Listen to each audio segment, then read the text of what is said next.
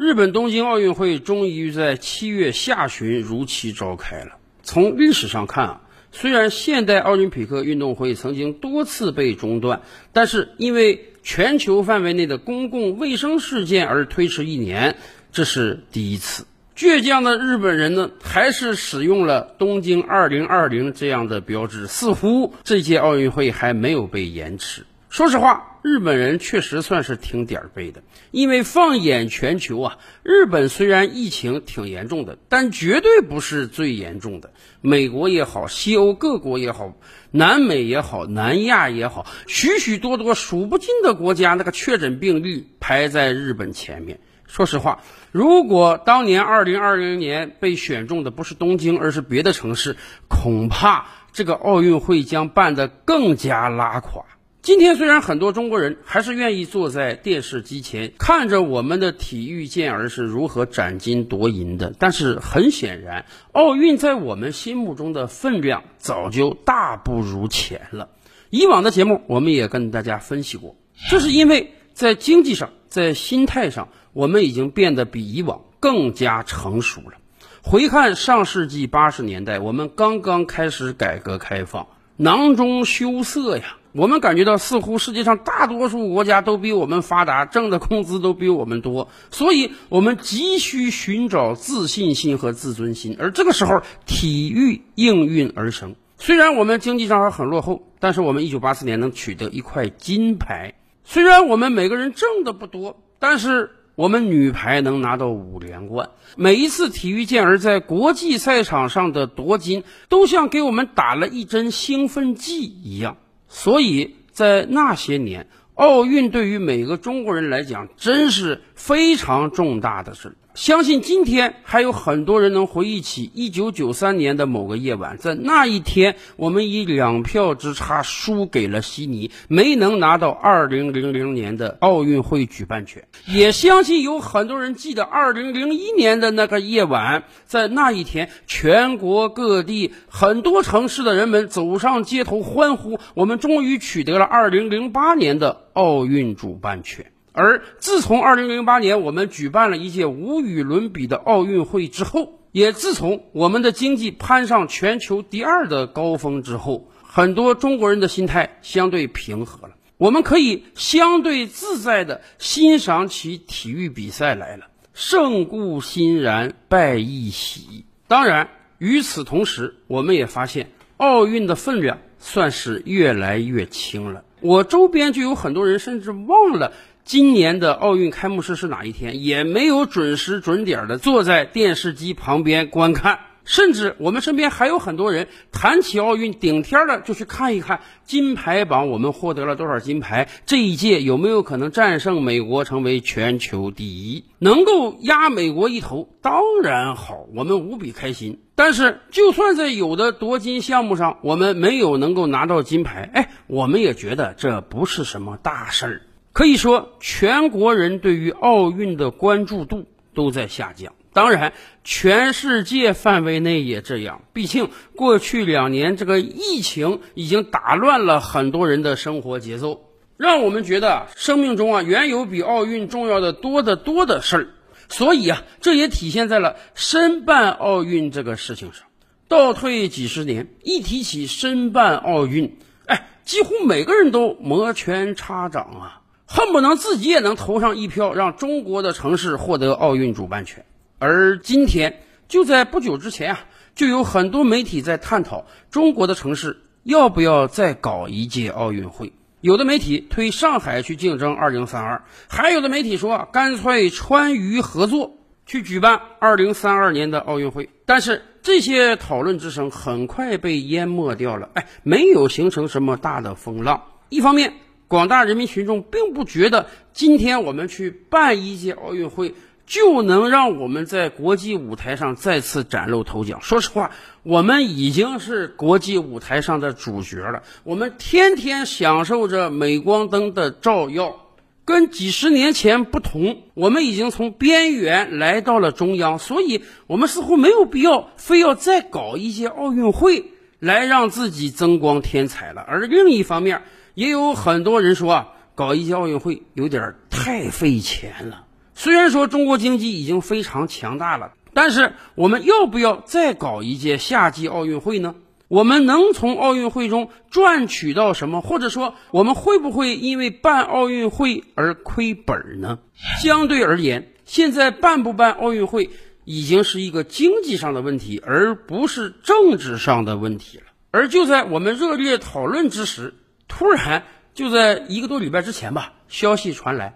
二零三二年的奥运会举办城市定了，澳大利亚的第三大城市布里斯班。哎，这大大出乎很多人的意料啊！怎么这次定奥运举办城市如此的无声无息呢？按照以往的惯例啊，国际奥委会大概会提前七年决定奥运的主办城市啊，一九九三年决定的二零零零年。二零零一年决定的二零零八年，所以按正常时间推算啊，二零三二年的奥运会那得是四年之后的二零二五年才能决定啊！而且怎么这次决定的如此悄无声息啊？以往选出一个奥运主办城市，那是多么一个惊天动地的事儿啊！全球范围之内有很多国家、很多城市提出申请，国际奥委会呢会先排个序，决定有五家还是六家城市进入遴选范围之内，然后国际奥委会会派出相关的专家委员，逐一的到每一个城市进行考察，看看你这个老百姓支不支持，看看你这个城市的硬件情况如何。看看你这个城市经济发展怎样，能不能够支撑起一届奥运会？这个考察期就很长啊！每个城市那都是养足了精神，做好万全准备，迎接国际奥委会专家的考察。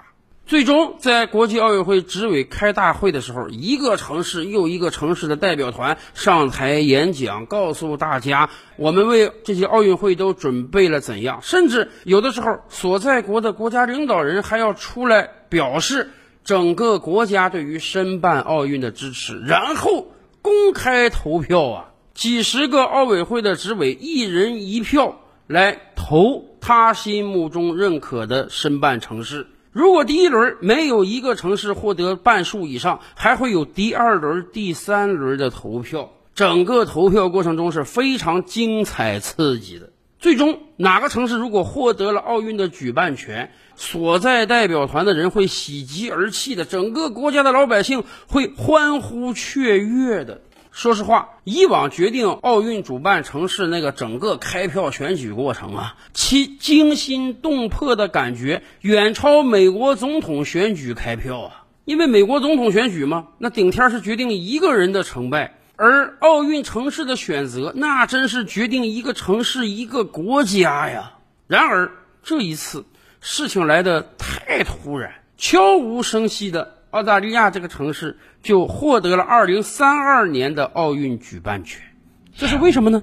因为从二零一九年开始，国际奥委会更改了奥运城市的选拔过程。根据国际奥委会的选拔方案啊，以后再决定哪个城市来举办奥运啊，不搞这种多城市的竞争了，也不搞这个最后时刻的开票了。首先，国际上那些。想申办奥运的城市呢，你可以跟国际奥委会提出申请，然后国际奥委会在多方接洽之后，会派相应的小组跟这个国家的代表商谈，也可能会到实地考察一番，但是不像以前那样要做大规模的遴选了。而最终呢，将由这个审查小组向国际奥委会的执委们提交一个他们认可的首选城市。这个小组的权利可就大了，考察小组要把每个城市都考察完毕，然后。所有城市的情况提交给执委们进行投票选举。现在不是这样了，现在等于搞了一场等额选举。这个小组在考察多个城市之后呢，认定某个城市符合他们的要求，被列为首选城市。然后国际奥委会投票的时候，只针对这个城市投票。你的投票只是赞同他还是反对他或者弃权，而不是选别的城市。这样。一切的戏剧性和紧张氛围就没有了，因为没有那么多城市竞争啊。实际上，早在今年二月份，相关的小组就已经认定澳大利亚布里斯班是他们的首选城市了。所以到前几天国际奥委会投票的时候，只有区区几票反对，大比数通过，布里斯班获得了2032年的奥运举办权。为什么会这样呢？两个方面的原因啊。一方面，以往那个一人一票啊，有非常多的贪腐行为，到今天。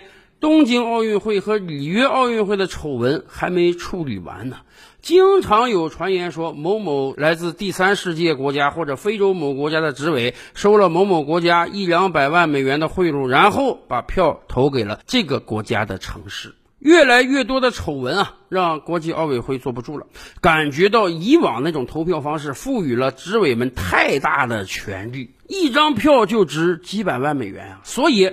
干脆把这个权利收上来，未来大多数执委只能投票同意或者反对，而没有权利去选择其他城市。而另一方面，国际奥委会也深感啊，这些年来奥运会在世界人民心中热度也在下降，有很多国家老百姓啊，强烈的反对办奥运，他们觉得办一场奥运劳民伤财，花很多钱。尤其是所在城市，这是几年不得消停啊！基础设施要建设，交通线路要建设，整个城市会面目一非的。而对于西方很多国家来说啊，还有这个后奥运综合症，就是说哪个城市举办奥运之后，会迎来长达十年的经济衰退期。希腊雅典不就是这样吗？所以国际奥委会深感啊，未来这个奥运会恐怕都有可能推销不出去了。当然，国际奥委会也多次跟中国的多个城市表达意向。他们知道，如果中国的哪个城市接过来申办这个大旗，那一定会再贡献一个无与伦比的奥运会。然而，很多中国城市也不接招，因为我们现在也在盘算，再办一届夏季奥运会到底是利多还是弊多。也正是因为这个原因啊，前两年国际奥委会等于下了双黄蛋。一次投票就把2024和2028两届奥运会的主办权定了下来。2024定在巴黎，2028定在洛杉矶，而这一次又把2032定在澳大利亚布里斯班。国际奥委会可能也有这样的考虑，毕竟这些国家以往有过举办奥运的经验，基础设施相对比较完善，所在国家呢也都是经济发达的国家。在这些国家举办奥运会呢，相对而言比去一些新兴国家能安全的多。尤其是这个疫情的影响还不知道要多长时间。如果真在某个新兴国家举办奥运会，而他又应对不及的话，那对国际奥委会来讲绝对是个灾难。这一次日本本来就已经打退堂鼓了，后来在国际奥委会的强逼之下。日本政府也觉得，如果就是不办了，损失更大，所以才硬着头皮上的。所以，国际奥委会也面临这样一个问题：奥运会在面临全球热度大减的情况之下，未来可能有很多城市都不想去申办了。那么，是不是好歹能让他把这个奥运推销出去呢？而从另一个层面上讲，您觉得二零三六也好，二零四零也好，我国的城市应当去申办奥运吗？照吕拍案，本回书着落在此。欲知大千世界尚有何等惊奇，自然是且听下回分解。